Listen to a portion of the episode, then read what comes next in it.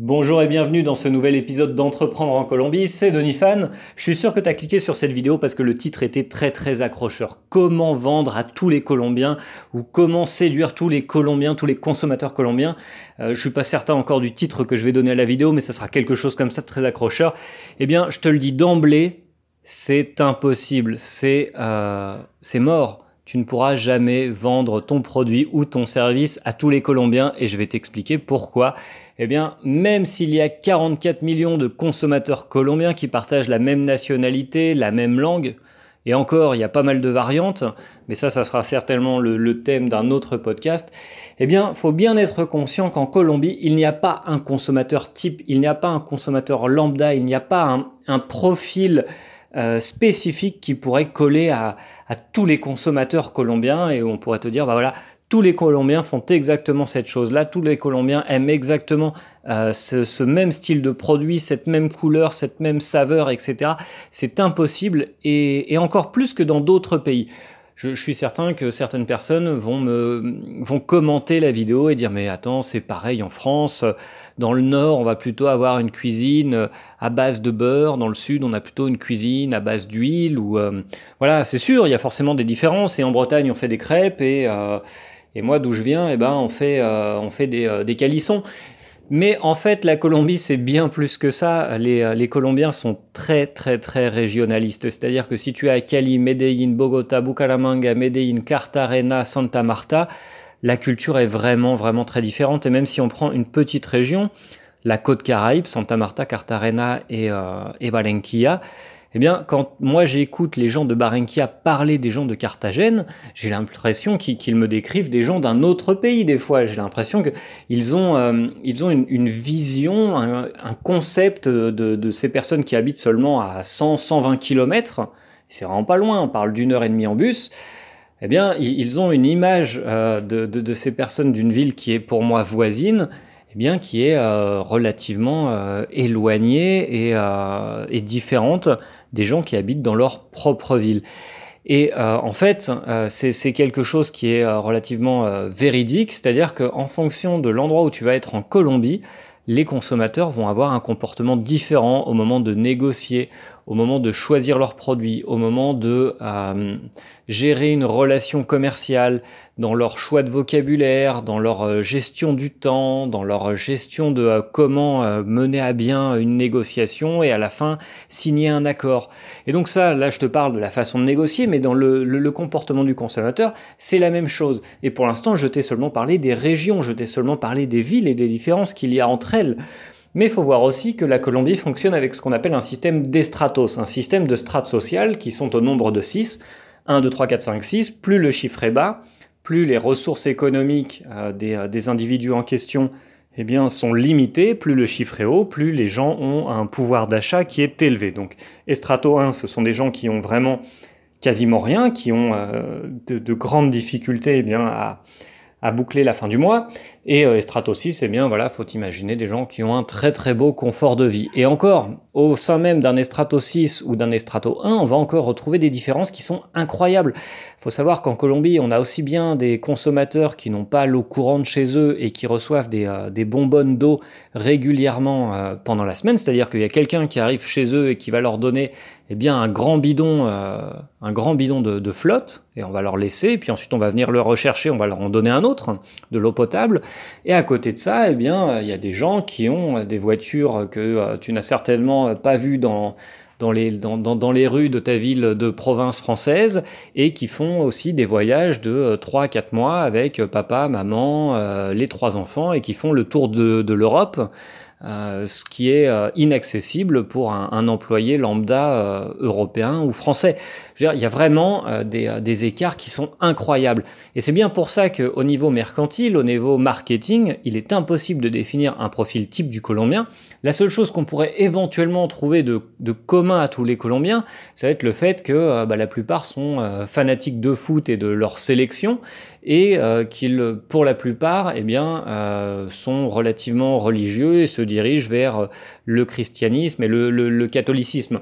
Mais ça va être vraiment euh, les, grandes tendances, voilà. Mais ensuite, à chaque fois qu'on va essayer de, proposer un produit, eh bien, faut savoir que on est sur des marchés qui sont relativement niché. Une niche, c'est quoi? C'est un petit segment de, clientèle bien spécifique avec euh, des, des, caractéristiques bien précises. Et ça, c'est quelque chose qu'il faut prendre en compte quand on vient euh, développer du, business et essayer de, monter une affaire dans un pays tel que la Colombie. C'est que, bah voilà, on ne pourra jamais vendre euh, à tout le monde. on ne pourra jamais vendre à tous les habitants d'une ville euh, le, même produit. Alors éventuellement, si tu importes quelque chose euh, d'éphémère, de mode, comme les hand spinners, euh, c'est l'idiotie qui tourne sur elle-même là et qui a voilà que tout le monde achetait il y a encore quelques mois en Europe. Tu peux, ça, tu peux réussir à le vendre à tout le monde, plus ou moins. On, sait, on est sur du, marché de mode, c'est éphémère, c'est ce qu'on appelle si je me souviens bien, un produit, un produit feu de paille. C'est-à-dire, voilà, hop, on le met, on le met en vente, et puis, bah, voilà, c'est comme quand tu jettes une allumette sur un, sur une botte de paille, au bout de, quelques minutes, il n'y a plus rien. Voilà. Si tu vends ça, bien sûr, tu peux le vendre à tout le monde, mais après, si tu veux quelque chose de durable, que ça soit un restaurant, que ça soit euh, un service, une salle de sport, euh, peu importe, va falloir, euh, faut que tu saches que voilà, tu ne vas pas pouvoir euh, conquérir un marché global dans toute une ville, tu ne vas pas pouvoir avoir une clientèle euh, vraiment très très grande, très très développée. Ça sera forcément, quasiment à coup sûr, un marché qui sera niché, c'est-à-dire un marché avec un, profil de client très précis. Et il y a des gens qui ne rentreront jamais dans ton business, qui n'en entendront jamais parler, et ça ne vaut même pas la peine d'essayer d'aller les chercher.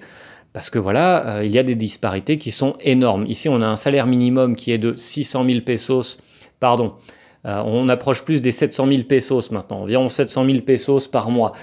Ça correspond à quoi? Ça va correspondre à 250 euros par mois. Ok, 250 euros par mois. Si on le met en, valeur, euh, en, valeur relative, bon, ça, ça, représente vraiment, vraiment absolument rien en Europe.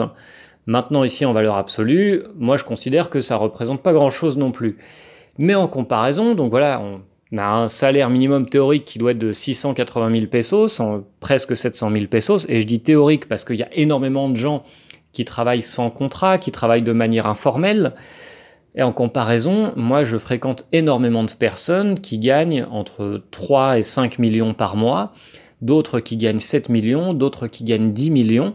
Donc on est sur un rapport x10. Euh, je veux dire, euh, il y en a un qui gagne 700 000 et l'autre qui gagne 7 millions, on est sur un rapport x10. Donc la différence de pouvoir d'achat est énorme. Ce qui veut dire que l'argent est en fait très concentré et il y a une, très petite partie de la population qui concentre toutes les ressources. Mais c'est encore plus, choquant euh, que dans d'autres pays où il y a quand même une, une certaine euh, une, classe moyenne qui prend une, certaine euh, qui regroupe une certaine proportion, euh, proportion de, de, la population. Ici, on, a des disparités qui sont vraiment énormes et ceux qui n'ont pas, pas grand-chose eh bien représentent une majorité. Donc si tu arrives ici pour faire du business, il faut avoir ça en tête. Il y a 44 millions, presque 45 millions de Colombiens environ, mais ce ne sont pas 45 millions de, de consommateurs potentiels. D'accord? Euh, maintenant, il y a quelque chose que je peux te conseiller. Après, euh, c'est à toi de voir si ça t'intéresse ou pas. Je pense qu'ici en Colombie, on, laisse encore trop de côté euh, eh bien justement les, strates, les strates basses de la société, les stratos 1, 2 et 3, qui représentent la grande majorité de la population colombienne, et personne ne s'attache vraiment à essayer de leur proposer des services et des produits adaptés à leurs besoins, adaptés à leurs nécessités, adaptés à leur budget mais il y a un marché en volume, en volume de vente qui pourrait être généré, qui est immense. Je vois tous les projets d'entrepreneuriat qui arrivent euh, au sein de mon incubateur, euh, au sein de l'incubateur d'entreprise où je travaille, tous les Colombiens qui, viennent me voir essayent de développer des produits et des services qui sont pour euh, les, les, strates élevées de la population, pour les gens qui ont beaucoup d'argent et qui ont un pouvoir, un pouvoir d'achat fort. Et je ne vois quasiment personne essayer de proposer quelque chose de novateur, de nouveau et d'intéressant et d'innovant eh bien pour, euh, pour les gens qui ont des ressources euh, financières limitées. Et je pense qu'il y a énormément de, choses à faire sur, euh, sur ce thème-là. D'ailleurs, il y a un très très bon livre qui s'appelle ah bah, j'ai pas le pas titre en pas le titre en français parce que je, j'ai commencé à le lire en espagnol mais en, espagnol c'est La oportunidad de negocios en la base de la pyramide. Et le monsieur qui l'a écrit euh, s'appelle, euh, ouais c'est compliqué, Prahalad. Euh, et en fait, ce qu'il nous explique dans, dans, ce livre, c'est que bah voilà, il y a énormément à faire avec ce qu'on appelle la base de la, de la pyramide, c'est-à-dire les, les, strates les, les, groupes de personnes qui n'ont pas beaucoup de moyens parce que personne ne s'en occupe, mais eux aussi, ils ont, euh, ils ont des besoins.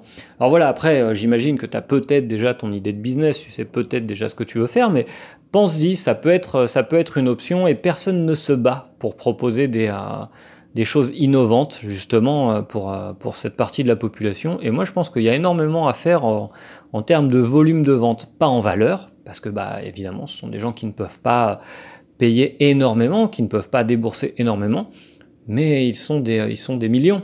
Et euh, ça aussi, c'est quelque chose qu'il faut bien voir. Aujourd'hui, euh, il y a énormément d'étrangers qui arrivent pour ouvrir leur business en Colombie. La plupart pour ouvrir des, euh, des hôtels ou des restaurants ou des bars. Généralement, c'est ce qu'on vient me dire quand il y a des gens qui viennent me poser des questions en privé. Ils me disent voilà, je veux monter un hôtel, un bar, un restaurant. Tout le monde vient avec la même idée et personne n'essaye vraiment de, s'attaquer eh bien euh, à d'autres problématiques qui sont euh, tout aussi intéressantes, tout aussi euh, valorisantes, qui représentent elles aussi un intérêt bah, vraiment vraiment important. Donc voilà, c'était ma petite réflexion du jour. Si tu as des idées, si tu as des commentaires, n'hésite pas. Euh, voilà, juste en dessous de la vidéo, juste en dessous du podcast, tu peux commenter. Je vais te laisser deux trois liens comme d'habitude pour que tu jettes un œil à, des articles que j'ai déjà écrits sur, sur des thèmes qui sont, euh, qui sont liés au podcast d'aujourd'hui. N'hésite pas à partager, commenter. Euh, mettre le nom de, tes amis qui, qui, sont entrepreneurs ou qui souhaitent entreprendre en Colombie ou même partager le podcast avec des amis colombiens qui apprennent le français pour que ça les entraîne un peu. Pourquoi pas?